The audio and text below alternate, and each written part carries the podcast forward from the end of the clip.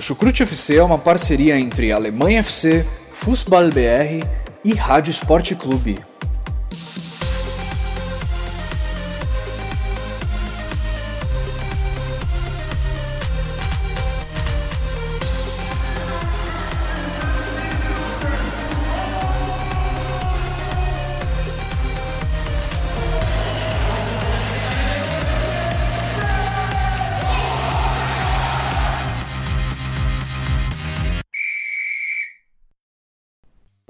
Todos que acompanham futebol alemão. Sejam muito bem-vindos a mais uma edição do Chucrute FC. Aqui quem fala é Guilherme Ferreira e recebo vocês para mais um debate sobre tudo o que aconteceu na última rodada da Bundesliga. Nesse final de semana temos diversos assuntos, não só relacionados ao campeonato alemão, como também a Euro de 2020, a Euro do próximo ano, que definiu neste sábado os seus grupos. E olha, a Alemanha não vai ter vida fácil. Como a gente tem bastante assunto para comentar aqui no podcast de hoje, eu já apresento logo os meus companheiros para edição de hoje do Chucrute. Primeiramente, eu quero fazer uma pergunta para você, Vitor Ravê. Já curou a ressaca da semana passada? Seja muito bem-vindo. Sim, ressaca curada, estou sóbrio. Você que ouviu aí do podcast da semana passada, aquela bela introdução comigo, digamos, um pouquinho alterado. Eu mereci, era o meu momento ali, Flamengo campeão da Libertadores. No dia seguinte, Flamengo campeão brasileiro. É, o melhor fim de semana da minha vida em muito tempo, porque ainda por cima o Duisburg ganhou na segunda-feira e eu estava no estádio. E o meu time aqui na Alemanha, o time que eu jogo mesmo, que eu sou goleiro aqui, para quem ouve o Chucrute há mais tempo sabe disso, eu fui titular, é, isso raramente acontece, e a gente ganhou também, então foram quatro vitórias, 12 pontos conquistados no total, digamos assim. Então, o último fim de semana foi só alegria. E esse também foi, muito jogo bom para a gente falar, Alemanha na Euro, muito assunto interessante, vamos para cima. Maravilha. Que você tem outros finais de semana felizes assim, mas não necessariamente com o Flamengo, né? Bom, quem também está okay. comigo nesse podcast é, é, um outro Guilherme, mas Guilherme Monteiro. Tudo bem com você, Xará? Tudo bem, Xará. É mais um final de semana de Bundesliga para conta, né?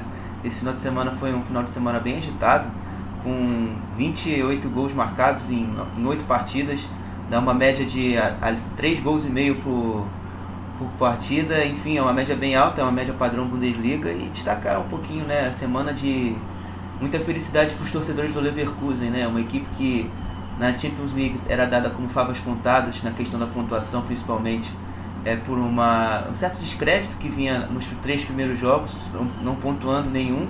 E para coroar essa, essa semana muito, muito bonita da torcida, a equipe venceu fora de casa o Bayern de Munique na Allianz Arena é, e subiu na tabela aí. E o torcedor do Leverkusen tá de, deve estar tá de bem com a vida aí, muito feliz com o seu, com seu time nessa semana.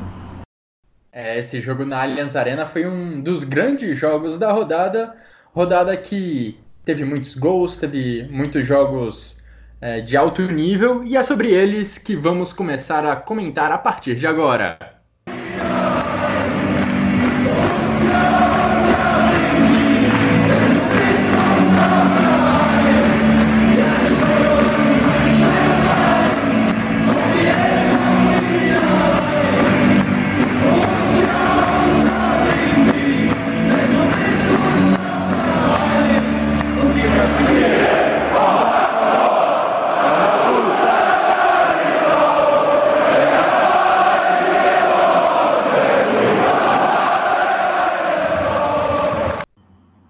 Início à edição de hoje do Chucrute FC falando do líder do campeonato, o Borussia Mönchengladbach venceu, se mantém na ponta e já vai transformando essa campanha em uma campanha histórica para o clube. Um clube tão tradicional na Alemanha faz atualmente a sua segunda melhor campanha na história da Bundesliga. A campanha desse ano, dessa temporada, só fica atrás da temporada 7677 quando o time do Borussia Mönchengladbach tinha 33 pontos a essa altura do campeonato e terminou a Bundesliga como campeão.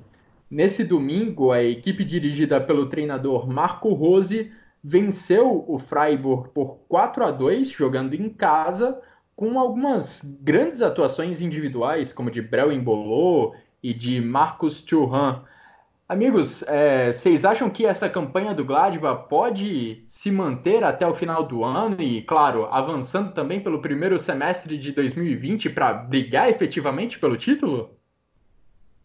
Bom, acho que não. É, sendo bem sincero, a campanha é sensacional, mas falar eu acho que até o final do ano dá, digamos assim, né? Tipo, chegar e ter o título simbólico de campeão de inverno, eu acho até possível, né? São só mais quatro rodadas. E o Gladbach é líder desde a sétima rodada. É realmente incrível. Já são aí sete rodadas de, de liderança. Não é pouca coisa. É um time que, assim, não, não tá sendo um cavalo paraguaio, né? Não tá sendo. Mas, mas ser campeão eu acho que não, até porque a, a qualidade do elenco, quando você compara com, com o bicho papão, Bayern de Munique, ou mesmo o mesmo Leipzig da, e a maneira que o time joga, eu acho que o, Bayern de, o, o Borussia Mönchengladbach está abaixo tá abaixo desses times, mas assim, a, a, campanha é realmente incrível, é um, é um líder que surpreende, mesmo, mesmo com muitos desfalques, né, a gente já comentou sobre isso, o Stindl voltando aos poucos de lesão, jogando mais pela Liga né, o Rafael, que tá velho, né, não é mais um jogador exatamente uh, com a flor da juventude, mas que ainda também machucado. É, o Embolo voltou agora e voltou muito bem, né? Fazendo aí, participando aí de três gols realmente muito bem. O Ginter é, chegou a estar tá machucado também, voltando aos poucos, não jogou essa partida. É um time muito agradável de se ver. E vale dizer que nas boas fases do Gladbach, já há 4, 5 temporadas, é, é, um time agradável de se ver. É um time que valoriza muito a posse de bola, uh, não, não deixando de ser vertical. É, e, que, e que nessa temporada está tendo a excelente fase de alguns de seus jogadores. Eu, eu, cito, por exemplo, o Patrick Herman, possivelmente na sua melhor fase da carreira, atuando ali pelo lado direito, mas com muita liberdade de movimentação, é, aparecendo para finalizar, né, não joga espetadinho ali na ponta. E, aliás, o time todo, a partir da, da segunda linha, já tem muita liberdade de movimentação é, seja, seja qual for o jogador. Por exemplo, agora o, o Embolo atuando mais como um centroavante, mas muito mais como, como um falso 9, né? recuando e abrindo o, os corredores, o corredor uh, tanto para o Thuram quanto para o Patrick Herman, já citado Patrick Herman. Neuhaus e, e Laszlo Benes revezando quem, quem sobe mais e quem fica um pouco mais na base da jogada uh, até para confundir a defesa adversária. É, é, um, é um, um, estilo de jogo bastante consolidado, assim, desse, desse Gladbach que o Marco Rose uh, conseguiu, conseguiu adaptar para os potros. É, eu, só, eu só fico com o pé atrás em relação ao seguinte. Vamos lembrar que na temporada passada, né, se não era líder a essa altura, uh, o Gladbach também fazia uma excelente campanha era o vice, não era o líder, mas era o vice-líder, só atrás do Borussia Dortmund, que estava ganhando de todo mundo. É, e caiu absurdamente no segundo turno, né? Tudo bem que não dá para comparar a qualidade do, do Dieter Hecking com o Marco Rose, mas, mas foi algo que aconteceu e, e que o Gladbach tem que ficar de olho para não acontecer de novo. Né, mas realmente é impressionante a campanha dos, dos, dos, to, dos touros, não, como é que eu tô? Dos potros dos até potros. aqui, bastante, bastante agradável de se ver. Eu, o Vitor já destacou muito bem aí já o, o Gladbach como uma equipe tática no geral. Eu vou só fazer um complemento e também adicionar um jogador que eu achei que o Marco Gozzi conseguiu trazer e resgatar e até mesmo trazer uma boa versão e a melhor que ele pode representar, que se chama Tony Janchik. É, o zagueiro lateral que após essas diversas lesões que o Gladbach tem na temporada, é, Tony Janchik está é, tá tendo um papel muito, muito importante nessa defesa do Gladbach. Hoje, por exemplo, a gente viu ele sendo muito ativo com os passes que quebram as linhas, né, os passes de ruptura. Você via constantemente hoje ele sendo participativo na construção, não somente um zagueiro de destruição, né, aquele zagueiro que defende bem a área, que tira bolas, rebate e defende muito bem ali o seu, o seu espaço, o seu espaço de campo. Mas também um, um zagueiro que contribui muito nesse sentido de construção.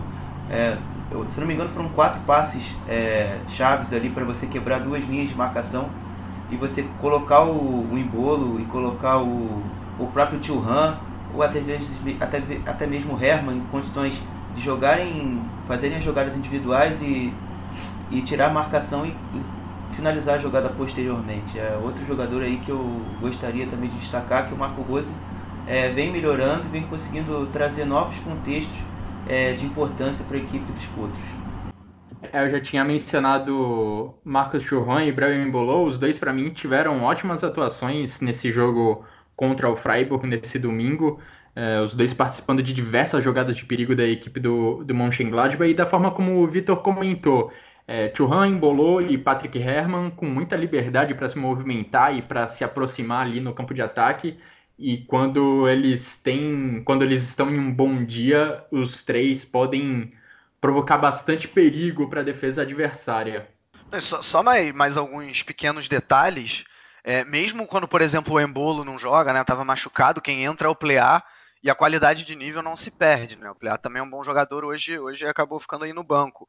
E um jogador importantíssimo também nessa campanha, obviamente, é o goleiro Zoma, que para mim já tá aí, já foi talvez o melhor goleiro da temporada passada e mais uma vez repete, repete a campanha, né? O Gladbach hoje foi incrível. O Gladbach hoje, é, os quatro gols foram pouco, assim, é, foram dez chances claras no mínimo e o, o goleiro do, do, Freiburg, que era o reserva, né, o Svolov estava machucado, até falhou no primeiro gol, mas depois foi fazendo várias defesas ao longo da partida, evitando uma goleada ainda maior uh, que o Freiburg poderia sofrer, apesar também da boa campanha do Freiburg, vale destacar, né? Tá muito bem aí o, o time do sul da Alemanha, o time da Floresta Negra. É, estamos na 13 terceira rodada da Bundesliga, se a gente falasse no início do campeonato que a essa altura a gente teria um duelo entre Freiburg e Gladbach em que as duas equipes estariam no G4 ao início da rodada, seria difícil acreditar, né?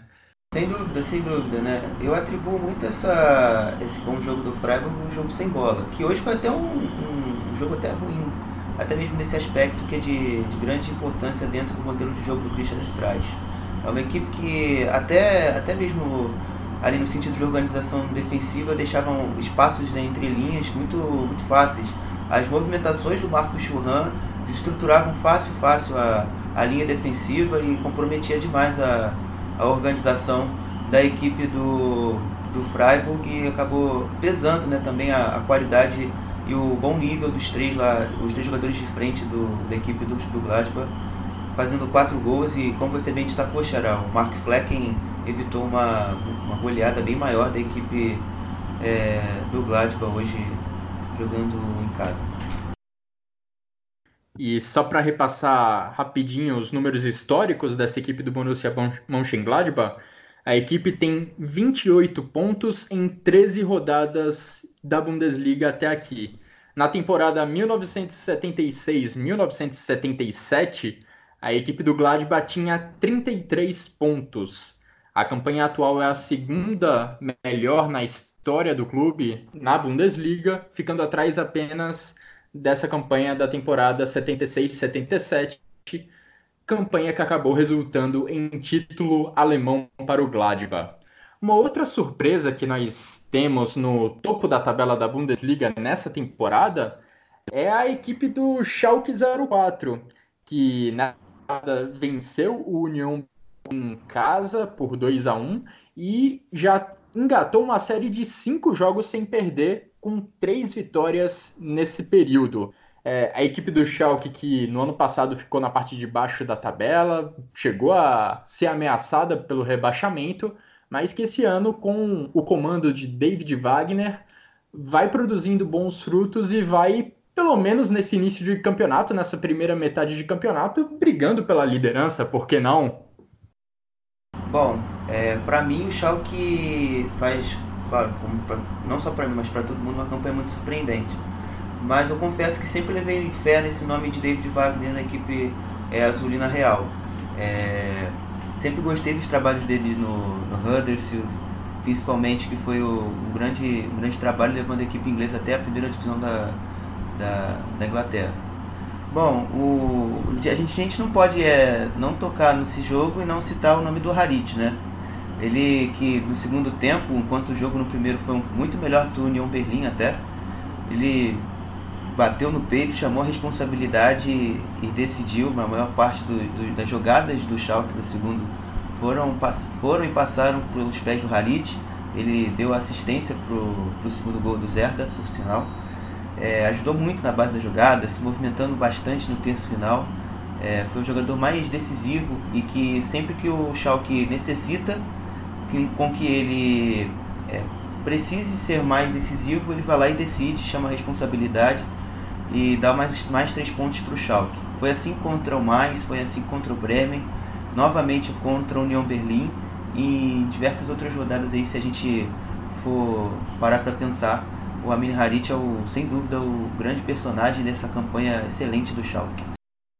Um detalhe interessante sobre o David Wagner é que ele começou no Borussia Dortmund, né, no grande rival do Schalke. Teve até uma certa resistência da torcida quando ele foi anunciado. Assim, resistência bem de leve, não nada muito exagerado, não. É, é cria do Klopp o Wagner. E, e, eu concordo em relação ao Harit, concordo que é um excelente momento aí do, do Schalke. Eu até fiquei me perguntando se o vice-campeonato de duas temporadas atrás com o Tedesco, e a gente já discutiu aqui algumas vezes que talvez tenha sido mais demérito dos outros do que realmente mérito do Schalke, porque era um time altamente defensivo e, e, e muito bem, entre aspas, pragmático, no sentido de é, é, não tinha muita alternativa de jogo, não era simplesmente que se defendia e saía no contra-ataque, porque o contra-ataque não era uma característica desse time. Era basicamente bola parada, subida do Caligiuri e ligação direta. É, uh, e aí eu fico me perguntando se não fez mal nesse sentido, porque aí o Schalke teve uma temporada desastrosa na temporada passada, né? Perdeu a boa defesa que tinha e o Tedesco não conseguiu fazer a metamorfose necessária para o time para ele ter características ofensivas. E o David Wagner, aos poucos, vai conseguindo fazer isso, na minha visão.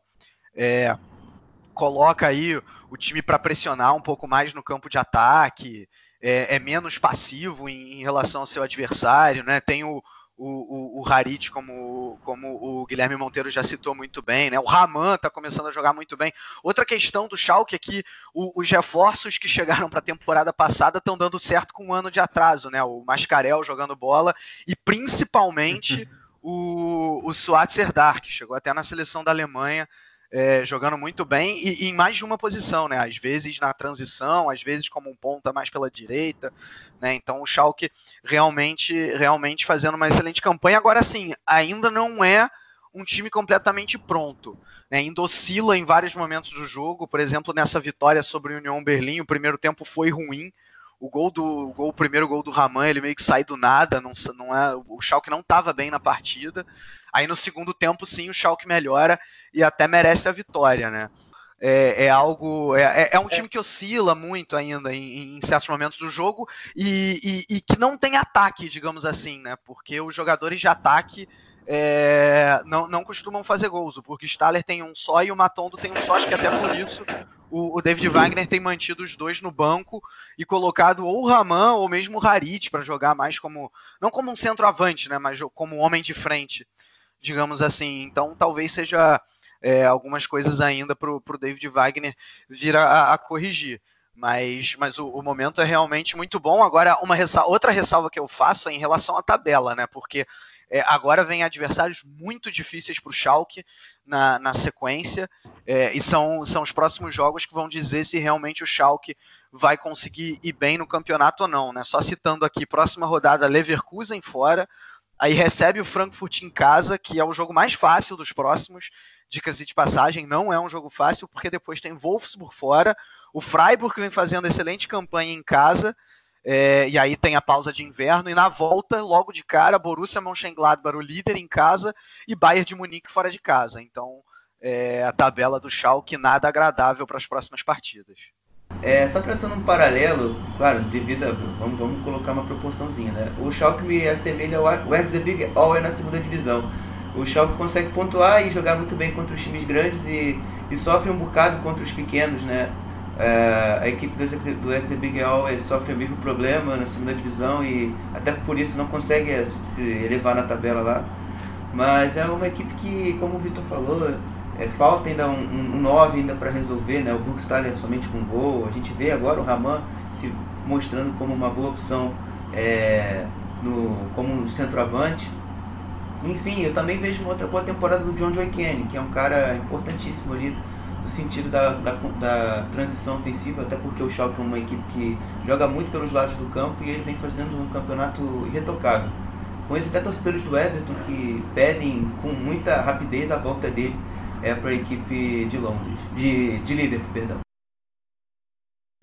É uma característica que incomum entre as duas equipes sobre, qual, sobre as quais nós comentamos até agora, Schalke e Borussia Mönchengladbach, uma característica incomum entre essas duas equipes é o poder de marcação que as duas têm.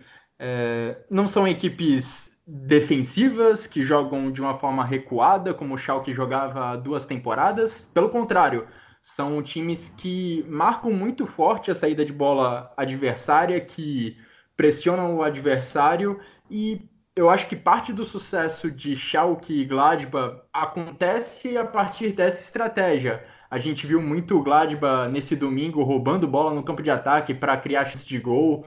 O Schalke já fez isso diversas vezes ao longo dessa Bundesliga e eu acho que é uma característica muito positiva dessa, dessa equipe do do David Wagner, que já até se posiciona ali entre uma das melhores defesas da Bundesliga. A diferença para mim principal entre Gladbach e Schalke é que o Gladbach, na minha visão, tem mais poder de fogo lá na frente, com Marcos Churran, com Breu Embolô e com Alassane Plea.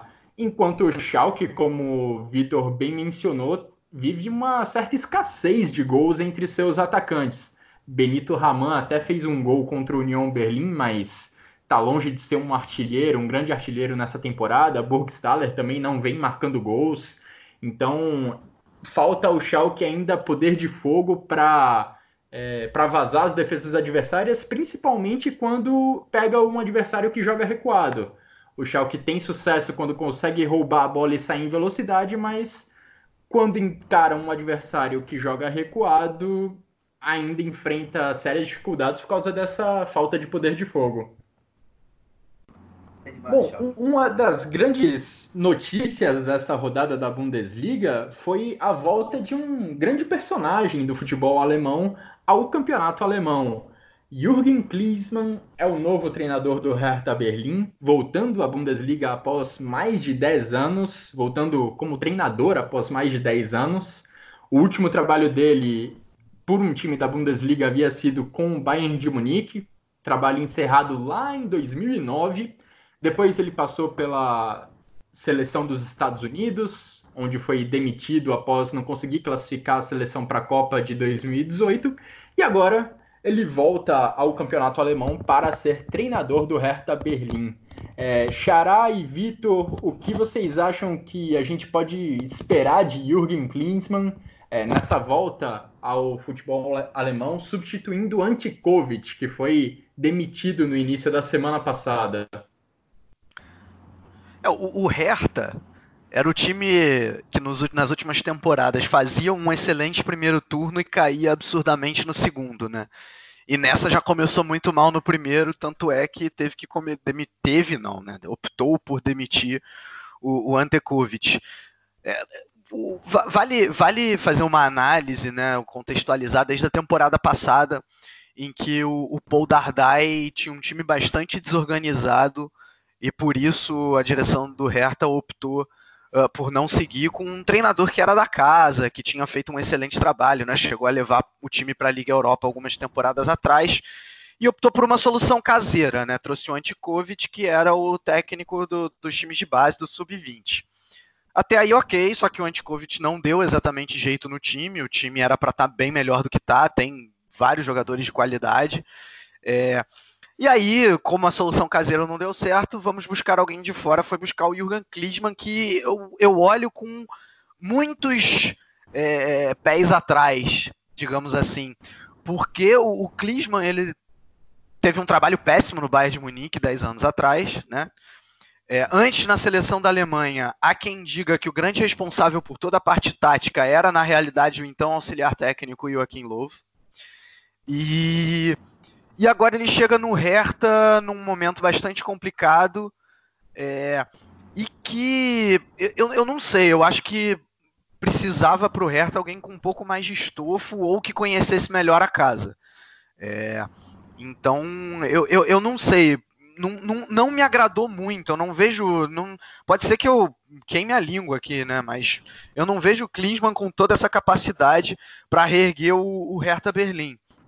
Uh, eu acho assim, fazer qualquer análise do Klinsmann por esse jogo é, não, não seria completamente injusto é, e, e, falso também, porque o trabalho está começando agora. Mas uma coisa que eu não posso deixar de falar, e aí é assim já desse jogo, é de uma postura do Klinsmann que no, no pós-jogo ele pareceu um treinador brasileiro dando entrevista, porque ele falou, primeiro, ele reclamou, entre aspas, do, do Borussia Dortmund estacionando um ônibus é, na, na, na, defesa depois que o, o Hertha passou a ter vantagem numérica. E depois, é, pior ainda, ele reclamou do VAR, sendo que o VAR anulou um gol do Hertha Berlim por impedimento, ele reclamando, ah, o VAR não deveria ter é, influenciado na partida, assim, como assim, sabe? Tipo, pareceu. Eu não consigo acreditar que ele, que ele, é, caso o Hertha tivesse sido entre aspas beneficiado pelo VAR, né? É, ele, ele, dizendo algo assim. Uh, então, já, já não gostei, de antemão já, já não gostei, pelo menos dessas declarações. Não vou fazer nenhuma avaliação tática ou técnica, como eu disse, porque seria injusto né? E não acho, acho que é assim, é uma contratação muito mais midiática, porque realmente na Alemanha se falou muito em Jürgen Klinsmann ao longo da semana, foi realmente pauta de, de, de, né, de jornal esportivo, é, mas se ele tem realmente capacidade para reerguer a equipe, é, eu coloco uma interrogação bem grande aí. Bom, é, para comentar um pouco de Jürgen Klinsmann, eu vou trazer uma outra comparação. Hoje eu estou com comparações é, boas até na minha cabeça. Vou comparar ele ao Lucha, que vem fazendo trabalho no Vasco. É, ele vai ter a mesma missão do Lucha quando chegou ao Vasco da Gama, né? vai ter que se provar.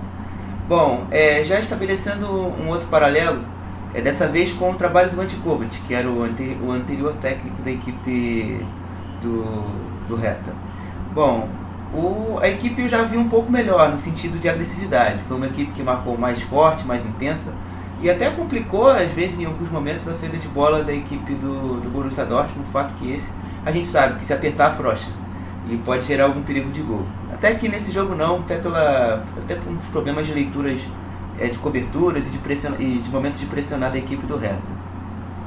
Mas enfim, é, isso, essa postura defensiva me agradou bastante na equipe do Hertha. O que faltava muito ao Kovac, que eu espero e torço muito para que melhore no Klinsmann, era o aspecto ofensivo a equipe do, do Kovic era uma equipe que era bem equilibrada defensivamente, é, jogando bem num 4-4-2 ali em bloco médio, marcando muito bem a zona da bola quando ela, quando ela ultrapassa o meio campo. É, mas que em aspectos ofensivos era muito dependente do Lukebak, do Di ou do Wolf.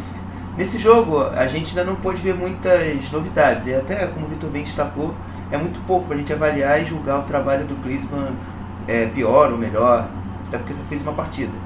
É, mas é, fica aí um, um, um, a minha torcida pessoal porque para que ele faça um bom trabalho e, e volte a ser volte a ter um trabalho e comece talvez um trabalho muito interessante na da equipe do Reta e claro a missão dele desde que ele chega ao Reta é evitar o rebaixamento da equipe né muitos torcedores do Reta podem ficar bravos comigo mas pelo que eu enxergo e pelo momento e desempenho que a equipe tem é, é exatamente isso que vai acontecer e vai, a missão é salvar o rebaixamento com essa equipe que, que, o, que o Hertha tem no seu plantel, apesar de alguns bons jogadores. E já que vocês também fizeram essas comparações com clubes brasileiros, eu vou entrar nessa onda porque essa contratação do Griezmann foi muito inusitada, porque há algumas semanas ele foi anunciado para fazer parte do Hertha Berlim novamente, mas na função de conselheiro, não como treinador. Ele chega ao clube, chegaria ao clube como conselheiro, aí abriu essa porta com a demissão do Antikovic e ele passou a ele se tornou o treinador do Hertha Berlim. Lembra um pouco clubes brasileiros que acabam contratando um treinador como dirigente, aí o, o treinador é demitido e o cara que era para ser dirigente acaba virando treinador. Enfim, o Hertha Berlim aposta no, no Klinsmann para, para sair lá de baixo. E olhando essa partida que aconteceu na capital da Alemanha a partir da perspectiva do Dortmund, do Borussia Dortmund também não foi um jogo para se animar, né? Aliás, na minha avaliação, muito pelo contrário. Lucien Favre precisa comemorar, aliás, precisa se sentir muito aliviado com a vitória por 2 a 1 que conquistou lá no Estádio Olímpico de Berlim, porque a equipe do Borussia Dortmund não teve uma boa atuação novamente. Mats Hummels foi expulso ao fim da primeira etapa, quando o Borussia Dortmund é, já vencia por 2 a 1 e no segundo tempo, os aurinegros ficaram o tempo inteiro na defesa, protegendo a liderança no placar. Conseguiram, mas foi ali no sufoco, não é? Eu confesso que em alguns momentos eu tentei não, não criticar a atuação, confesso. Mas depois do segundo gol, as coisas começaram a me irritar um pouco assistindo e eu acho que não vou ter como defender o Fábio hoje não de novo. É, tipo, no início da partida e até o segundo gol, a equipe do, do Borussia tinha boas movimentações. Eu gostei dessa mudança de Fábio pro 3-4-3 é, na partida, né, com muita movimentação no terço final entre o Torgan, o próprio Royce e o, e o Sancho. Um Brandt jogando ao lado de Witzel foi uma estratégia interessante, até porque ele conseguia é, direcionar bem os corredores e acionar bem o Sancho, que se desmarcava muito, com muita facilidade ali na, ali na frente, e foi um protagonista da partida. As ultrapassagens do Hakimi também foram de grande importância para as jogadas e gostei bastante é, do primeiro tempo da equipe do, do Fábio até o segundo gol. Mas depois aí, até pela expulsão, fica difícil a gente avaliar algum, alguma questão ofensiva no segundo tempo. Mas, enfim, depois a equipe oscilou, começou a girar a bola de forma lenta, sofreu com as bolas em profundidade pelo Kebab nas costas de Hummels e de Zagadou enfim, foi um, foi um, foi um jogo depois bem, bem sofrido, como, como você bem destacou no comentário inicial, o Xará dando um, um, um adjetivo de alívio à partida. É, você vê que Lucien Favre tá buscando respostas para o mau desempenho da equipe, como o Xará mencionou, ele colocou em campo um esquema com três zagueiros, mas na minha visão isso não gerou grandes resultados positivos. Concorda, Vitor? Eu, eu discordo até de certa forma, porque, a exemplo do, do nosso amigo Monteiro, eu acho que até os 20 primeiros minutos o Dortmund mostrou alguma, algumas coisas interessantes. Eu acho até que ele demorou para escalar esse esquema com três zagueiros, ele deveria ter feito isso antes. É, me agradou muito ver o Brandt jogando um pouco mais recuado e participando muito mais da construção de jogo. Eu acho que ele até se sente mais confortável jogando assim. É, e na ausência do Alcácer, a liberdade de movimentação que Sancho, Hazard e Marco Reus têm, e com o Brandt chegando de trás também, é, sendo auxiliado principalmente pelo Hakimi do lado direito nessa construção de jogo, é, me agradou com a maneira como o Dortmund jogou. É, e, e, aí eu acho que fica difícil fazer alguma avaliação, porque jogando com a menos é óbvio que você vai se defender, então você tira um tempo inteiro de, de, de jogo de 11 contra 11. É, Agora sim, não, não, dizer que foi um bom jogo do Borussia Dortmund também é exagero, né? Longe disso. O, o meu questionamento vai em relação ao, em relação ao Favre em primeiro lugar. É, ok, achei legal ele ter feito essa tentativa de, de mudança de esquema e mesmo de mudança de estilo de jogo. É, mas assim, ele colocou o Zagadou, só que faz vários jogos que, é, na ausência, quando o Akanji estava machucado, ele colocava o Weigel improvisado. Aí quando o time joga com três zagueiros, ele coloca o Zagadou. Por que, que ele já não colocou o Zagadou antes? Me parece uma falta de convicção muito grande por parte do Favre nesse sentido na hora escala da, da, escalação da sua defesa. É, em segundo lugar, e aí vai, vai a crítica para a falta de convicção dos diretores do Borussia Dortmund, né? Estamos falando, fazendo muito paralelo com o Brasil e com times brasileiros. Eu acho que aqui vai mais um. É, vamos lá, o que se disse basicamente na Alemanha e o que se deu a entender, até através de declarações dos próprios diretores do Dortmund uh, ao longo das últimas semanas, é que é, se, o, se o Favre, se o, se o Dortmund, melhor dizendo, não ganhasse esse jogo, o, o Favre seria demitido. Né? Ele já foi altamente pressionado para Barcelona no meio da semana, é, perdeu e, e não, não ficaria no cargo caso perdesse. É, assim, é um resultadismo puro, né? Puro, puro, puro. Porque, vamos lá, se no último lance da partida, ou no penúltimo, uma cabeçada ali, agora eu não lembro qual foi o jogador do Hertha que fez, é, a bola não fosse para fora, não fosse rente à trave, é, o, o Hertha teria empatado o jogo, aí o Favre cai. Aí, o, o, já que a bola não entrou, aí o Favre fica. É, assim, para mim, na minha opinião, o, o Favre tem que ser demitido porque ele faz um jogo bom a cada 3, 4. Né? Essa é a questão. Dortmund joga um jogo bem a cada 3, 4. Então não é porque dessa vez jogou um pouquinho melhor e também não foi tão assim que ele tem que ficar. É... Claro, pensando em quem vem aí, né? Porque se é para botar alguém pior, melhor mantê-lo. Agora, eu fico, eu fico com, essa, com essa questão, entendeu? Por que que... É, tudo bem, se, se, a, se, a, diretoria tem uma opinião contrária à minha e acha que o Favre é um, é um técnico ok, então tudo bem, que não demita ele mesmo que o Hertha Berlim empatasse o jogo ao fim da partida, né? É, é, que, que, decida ficar com ele pelo menos até o fim aí do, do, do primeiro turno. É, então, acho que a diretoria tem que ter um pouco mais de convicção e o Favre também, voltando ao que eu falei, tem que ter um pouco mais de convicção também na hora de escalar sua defesa. É, entre nós três aqui, então, acho que eu, eu sou o que tive a visão mais pessimista em relação à atuação do Borussia Dortmund contra o Hertha Berlim. Acho que, enfim, claro, teve o Mats Hummels expulso, mas eu acho que mesmo com um jogador a menos, o Borussia Dortmund poderia ter tentado controlar o jogo de uma de uma forma melhor, ter mantido a bola um pouco fora do seu próprio campo de defesa. E o sufoco que a equipe passou durante o segundo tempo achei bem, bem preocupante. E mesmo ali, os 20 minutos iniciais, foi o momento em que o Borussia Dortmund marcou os dois gols, mas, enfim, não, não foi algo que, que me encantou tanto assim. No geral, a partida lá no Estádio Olímpico foi bem fraca para mim, sem, sem grandes sem grandes emoções para nenhum dos dois lados, principalmente no segundo tempo, né, em que o Hertha Berlim tinha a bola, ficava no campo de ataque, mas não produzia muito. Em compensação, na Allianz Arena, a gente teve um, um jogaço entre Bayern de Munique e Bayer Leverkusen, com vitória do Bayer Leverkusen por 2 a 1 com dois gols de Leon Bailey o Bayer Leverkusen saiu com a vitória, mas acho que saiu de lá da Allianz Arena também com muitas preocupações, porque o que o Bayern de Munique perdeu de gol jogando lá em Munique foi uma enormidade, hein? Ah, eu concordo com você. Eu acho que o Leverkusen venceu até um pouco, teve uma pitada de sorte nessa vitória aí. É, teve competência, claro, de efetividade nos lances iniciais e até mesmo depois do, do gol de empate do Bayern. Mas competências defensivas quase, quase, quase zero. É, a equipe foi tomou muitas bolas nas, nas suas costas, nas costas da última linha. Foi, foi bem triste no primeiro tempo, né? A gente via um Bayern com os seus quatro jogadores ali de defesa, mais o Kimmich, mas eu destaco principalmente o Kimmich, Goretzka, é, o Alaba e o Javi Martinez vertendo corredores, lançando bolas em profundidade, na, na apostando na, nas costas da última linha ali com com o Gnabry, nas ultrapassagens de Pava.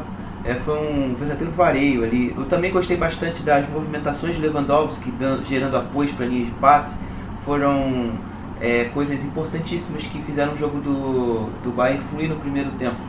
Já no segundo, a, a equipe do, do Bayern apostou na receita antiga, né, que vinha dando certo é, contra equipes do Düsseldorf, do próprio Borussia, contra também o Estrela Vermelha na Champions League que é você girar a bola de forma rápida e tentar trazer um desajuste no balanço defensivo do seu adversário.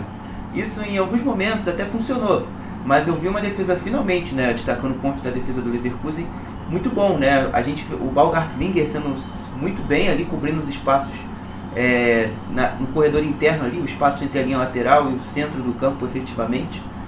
É, junto com junto com o Diaby e o próprio Wendel pelo lado esquerdo, muito, muito competente nessa questão. Fora que ele teve um papel central no momento de acionar o Arangues, o Arangues acionar o Voland e o Voland direcionar o contra-ataque da equipe do, do Leverkusen, em ambos os tempos, por sinal.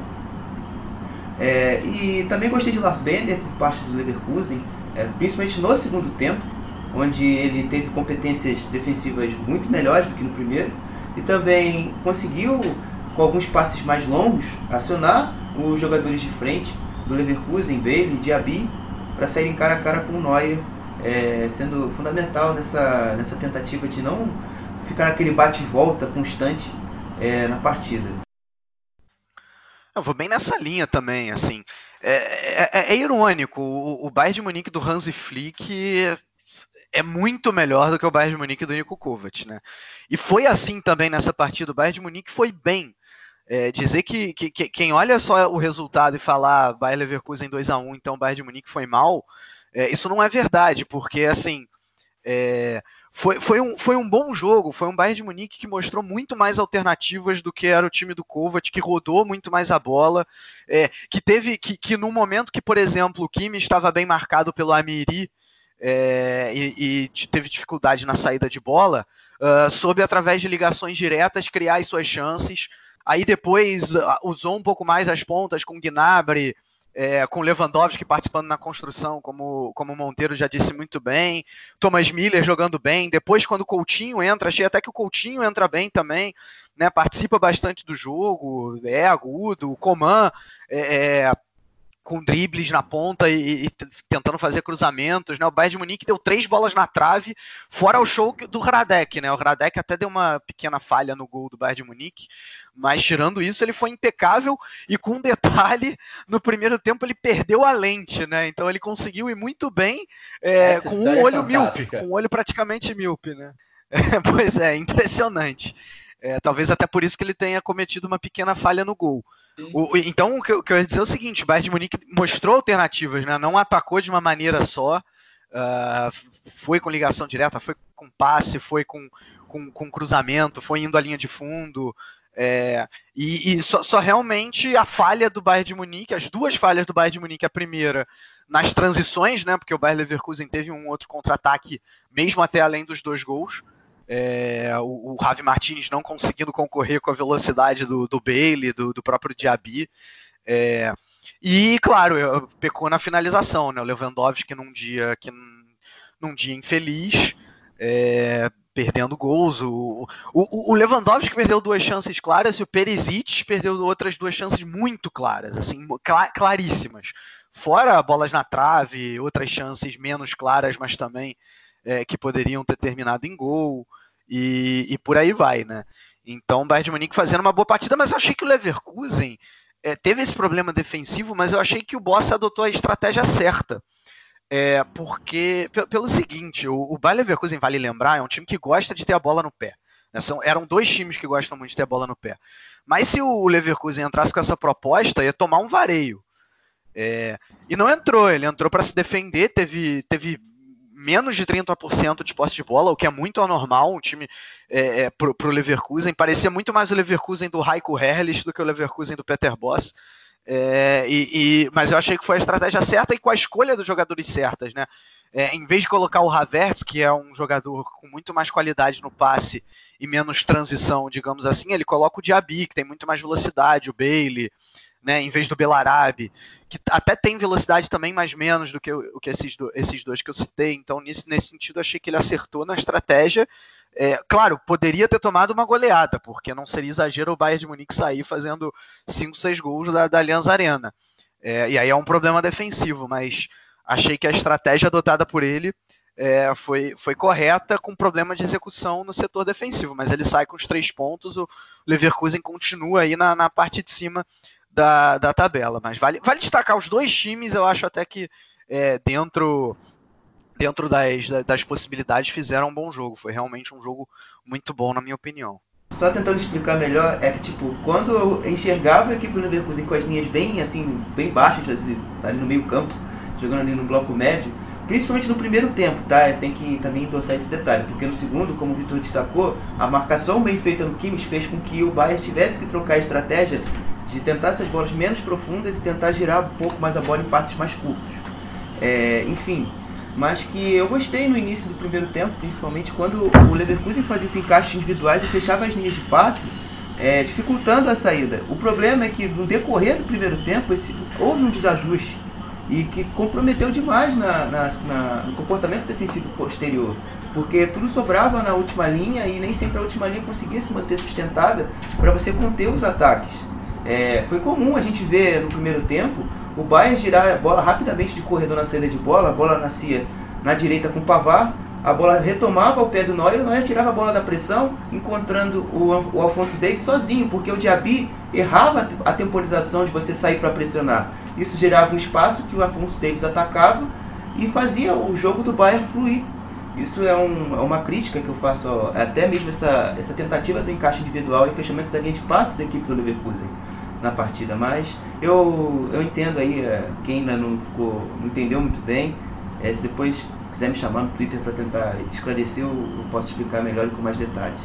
Ah, mas eu também vou ser bem crítico em relação à atuação defensiva do, do Bayer Leverkusen. É, acho até que no início do jogo o Peter Boss tentou colocar em campo uma equipe agressiva que marcava mais lá na frente, que tentava marcar a saída de jogo do Bayern de Munique. E isso acabou dando errado em várias oportunidades. A gente viu em diversas situações jogadores do Bayern de Munique saindo cara a cara com Lucas Radek, perdendo grandes chances de gol. E é uma coisa que vem acontecendo de forma recorrente com o Bayern de Munique nessa com o Bayern Leverkusen nessa temporada, porque claro, não é problema nenhum você marcar o seu adversário lá na frente, desde que você efetivamente pressione o adversário e impeça que ele faça um passe com qualidade lá para frente. Várias vezes o Bayern Leverkusen não faz isso, e aí sai sempre um adversário na cara do gol. Para sorte do Peter Boss, o dia do Lewandowski e dos demais atacantes do Bayern de Munique não foi bom e eles não souberam aproveitar as chances de gol que eles tiveram. Mas é um problema que eu já vejo como recorrente dentro da equipe do, do Bayern Leverkusen nessa tentativa de marcar lá na frente, mas deixar muito espaço nas costas do zagueiro, dos zagueiros e não conseguir proteger esse, esse espaço. E eu acho até que são esses problemas defensivos que deixam o Bayern Leverkusen longe de uma classificação para a próxima fase da UEFA Champions League e que, e que também deixam o Bayern Leverkusen a alguns pontos da liderança da Bundesliga, porque se não fossem essas falhas, acho que o Bayern Leverkusen poderia estar muito melhor posicionado, porque poder de fogo, qualidade no ataque, a equipe do Peter Boss tem com certeza. É, em relação a essa questão do Leverkusen ficar um pouco mais à frente do campeonato, eu concordo com você. É, trazendo só tentar ilustrar um pouco melhor isso que você tentou trazer, isso que você falou. Por exemplo, em jogos contra o Freiburg e contra o Hoffenheim, o Leverkusen chutou 27 bolas no jogo e não chegou e fez um gol só contra o Freiburg e não marcou nenhum contra o Hoffenheim. Falta às vezes também esse poder de decisão dos jogadores serem realmente efetivos nos momentos que são importantes. É, e outra coisa também é a questão das, da exposição dos zagueiros, eu atribuo muito isso à proposta do Boss.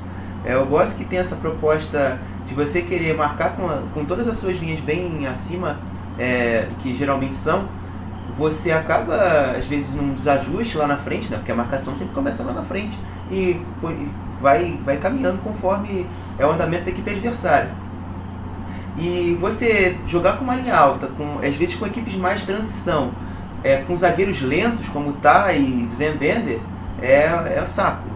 É muito mole você botar uma bola em profundidade ali entre eles ou um dos setores deles, o adversário vai lá e pimba. Não, perde tempo e mete um gol. E isso aí para mim também custa muitos pontos. No jogo contra o, primeiro tempo contra o Lokomotiv Moscou na Champions League na última terça-feira foi uma amostra disso também. Essa dificuldade até mesmo do, da equipe do Leverkusen controlar as transições da equipe russa. Sim, é uma parte da estratégia do Peter Boss, mas é uma estratégia que, se não for muito bem executada, ela vai gerar muitos problemas para a defesa. Tem duas estatísticas muito curiosas relacionadas ao Thomas Miller que eu gostaria de falar, duas estatísticas que eu vi lá no Twitter da Opta, né, que é um site especializado em estatísticas. Thomas Miller ele não marcava um gol na Bundesliga desde março. Era uma seca de mais de 1.300 minutos. É uma seca grande para o atacante do Bayern de Munique.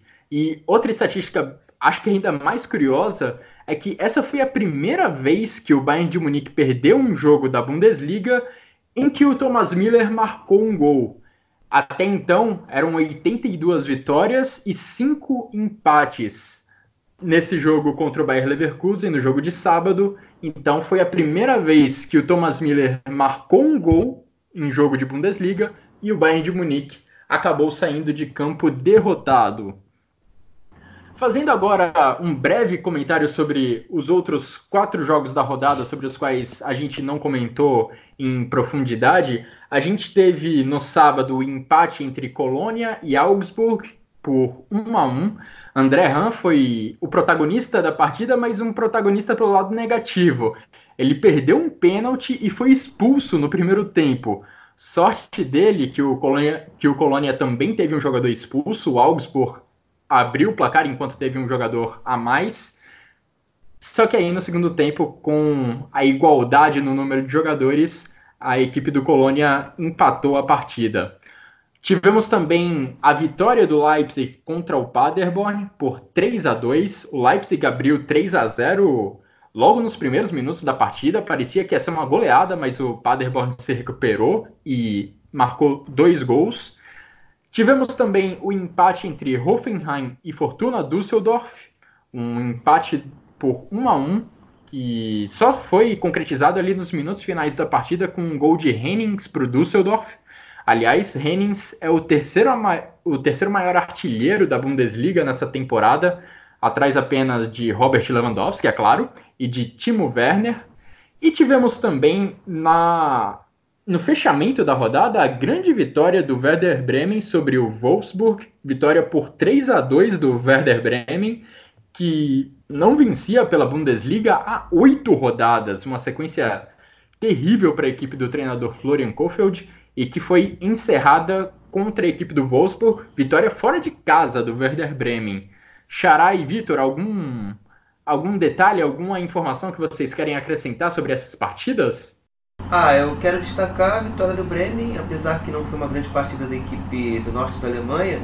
É, destacar mais uma vez o Rashica sendo decisivo, né? Assim como o Harit para o Schalke, eu vejo essa, essa importância da equipe do, do Rashica para a equipe do Werder. É, conseguiu desenrolar um jogo muito difícil para a equipe do, do Werder Bremen, onde principalmente o jogo do William ofensivamente foi um jogo muito bom e gerou muitos cruzamentos, muitas jogadas boas para o Weghorst.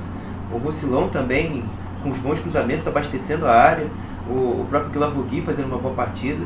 E também destacar exatamente por isso, por essa questão, esse sofrimento defensivo que passou a equipe do Werder Bremen, como a equipe do Werder Bremen tem dificuldades em defender nas bolas paradas, né? O, a equipe do, do Wolfsburg chega um gol com o Weghorst em bola parada, teve um gol anulado em bola parada e não consegue defender a sua área com qualidade. Isso é um fator que o Florian Korfeld tem que melhorar, né? A gente viu é, toda a tentativa de dupla de zaga com Toprak e, Velikovic. Velikovic e Gross. Nenhuma se acerta nesse, nesse, nesse aspecto. Então é um ponto que o Florian Korfeld aí tem que, com o decorrer da semana, corrigir né, na equipe dos papagaios se quiser alçar gols mais altos na Bundesliga. Eu queria falar rapidinho também sobre o Leipzig e Paderborn. Acho que o Leipzig correu riscos demais desnecessários, recuou muito no segundo tempo, talvez até por uma questão física, né? é, da, da, maratona de jogos, jogou a Champions League no meio da semana e conseguiu a classificação ali no apagar das luzes, né? Fazendo dois gols nos últimos dois minutos. E agora, quando parecia que ia ter um jogo tranquilo, o Paderborn quase surpreende.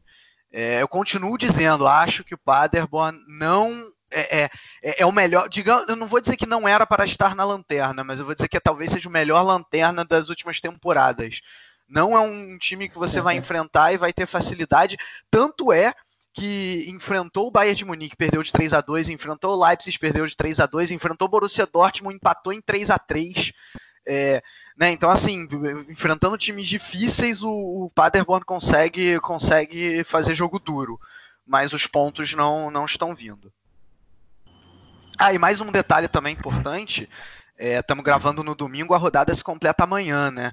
Teremos Mainz e Eintracht Frankfurt, vale dizer que é um clássico, é o Rhein-Main Derby, ou clássico do Rio Meno, é, em português, né? Então é bastante interessante aí o Mainz, que semana passada estreou um novo técnico ganhando de 5 a 1 é, tem aí mais uma chance, de repente, de se afastar mais ainda da, dessa zona do rebaixamento.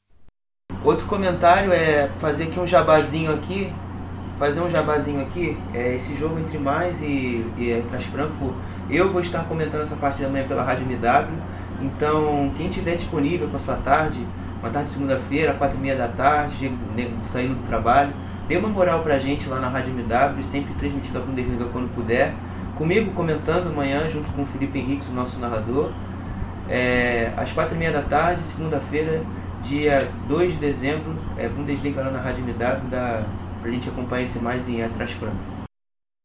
Boa. Uma boa para quem estiver no trabalho, quem tiver não puder assistir pela televisão, pode colocar lá o fone de ouvido no computador e ouvir os comentários do Guilherme Monteiro na rádio MW. E realmente, eu falei que Wolfsburg e Werder Bremen era o fechamento da rodada, não. Temos ainda esse jogo de segunda-feira para aí sim finalizar a rodada da Bundesliga. Bom, encerramos a nossa análise sobre essa rodada do campeonato alemão.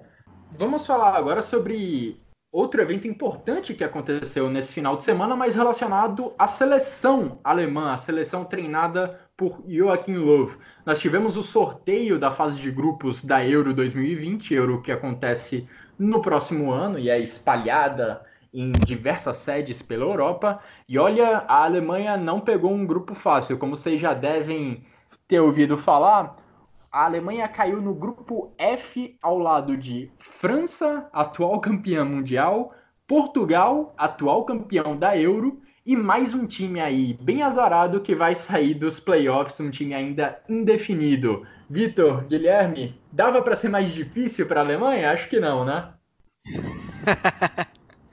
não, era impossível.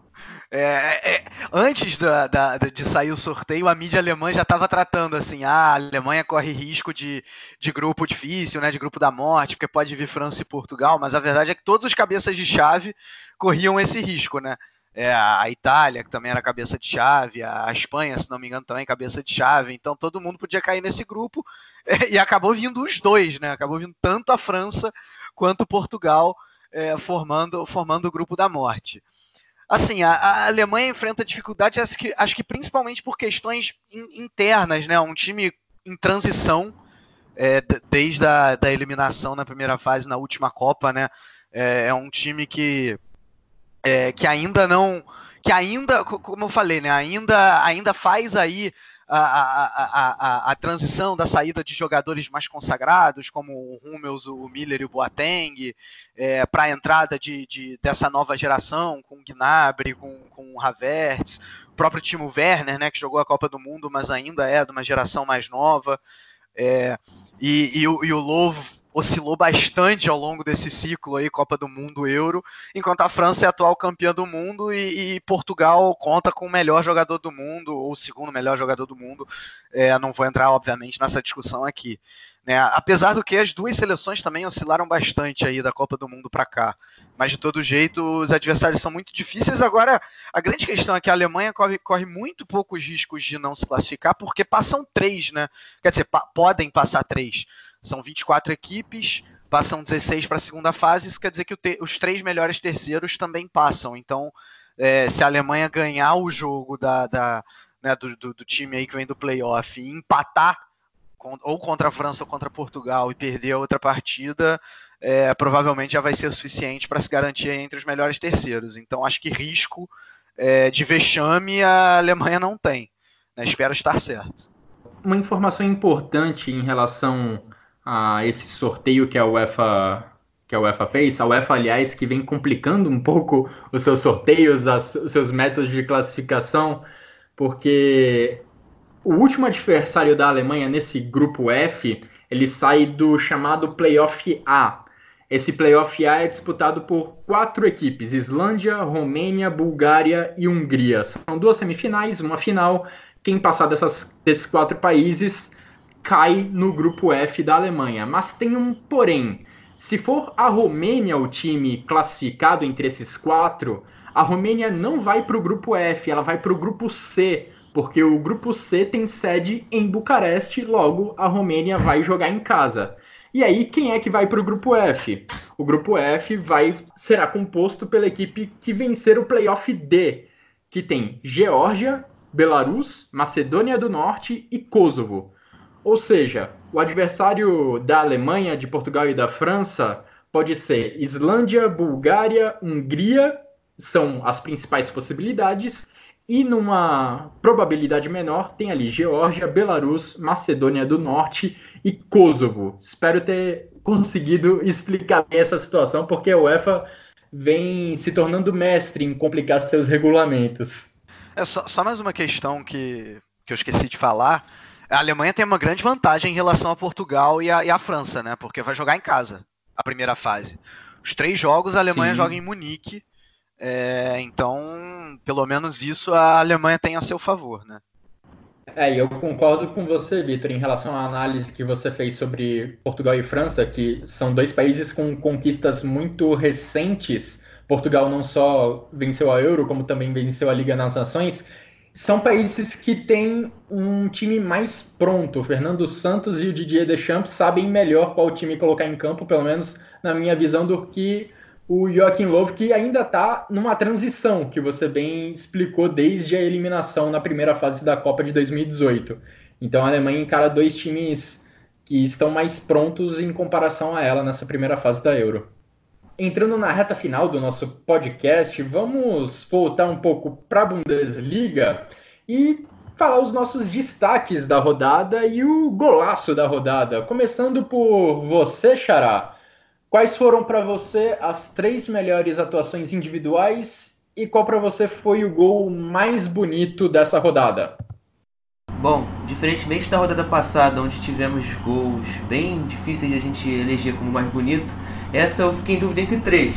Mas eu vou ficar com o gol de Zabitzer contra, do Leipzig contra o Paderborn na vitória de 3 a 2 Os meus destaques da rodada: Milo Rashica pelo Werder Bremen, Leon Bailey pela equipe do Leverkusen e Lucas Radek pela equipe também, pelo, também pela equipe do Leverkusen.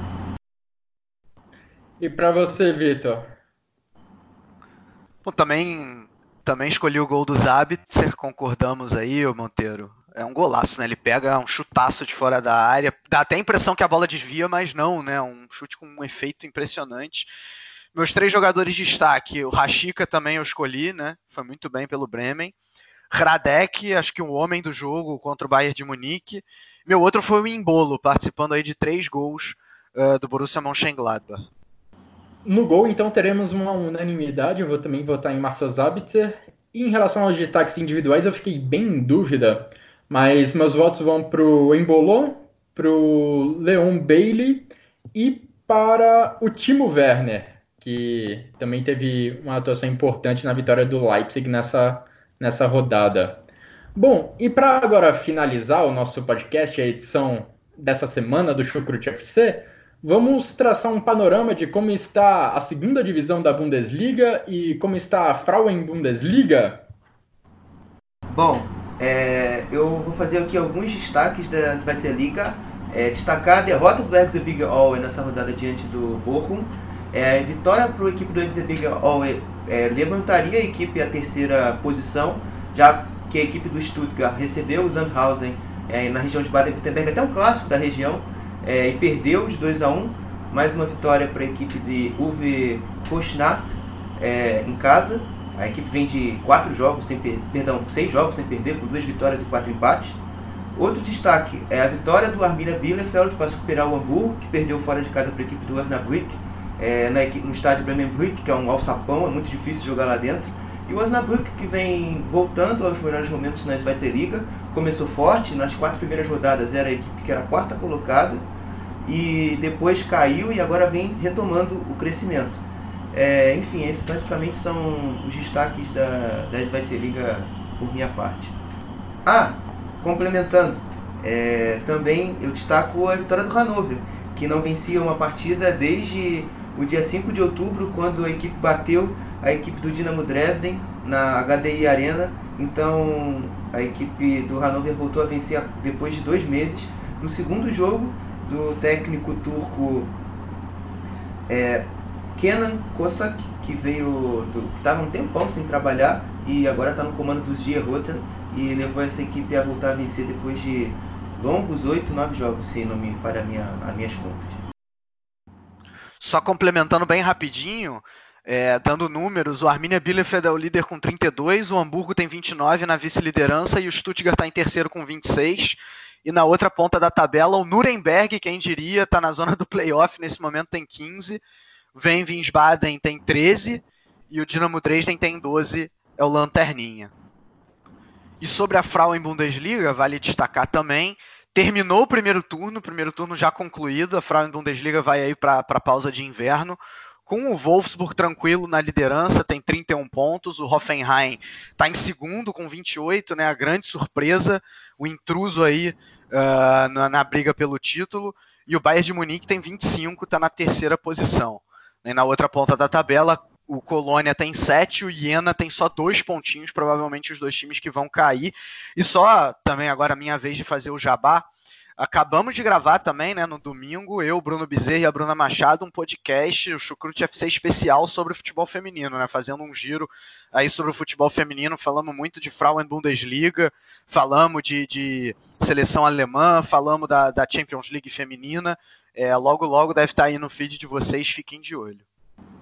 Bom, falamos então da rodada da Bundesliga, comentamos sobre o sorteio da Euro 2020, tivemos também segunda divisão, Frauen Bundesliga, trouxemos muitos assuntos para vocês e espero que vocês tenham gostado dessa edição do Chucrute FC. Agradeço aos meus companheiros, ao Vitor Ravê, ao Guilherme Monteiro pelos comentários, por abrilhantarem essa edição do podcast. E agradeço em especial a todos que nos ouviram até aqui nos encontramos em breve. Até a próxima!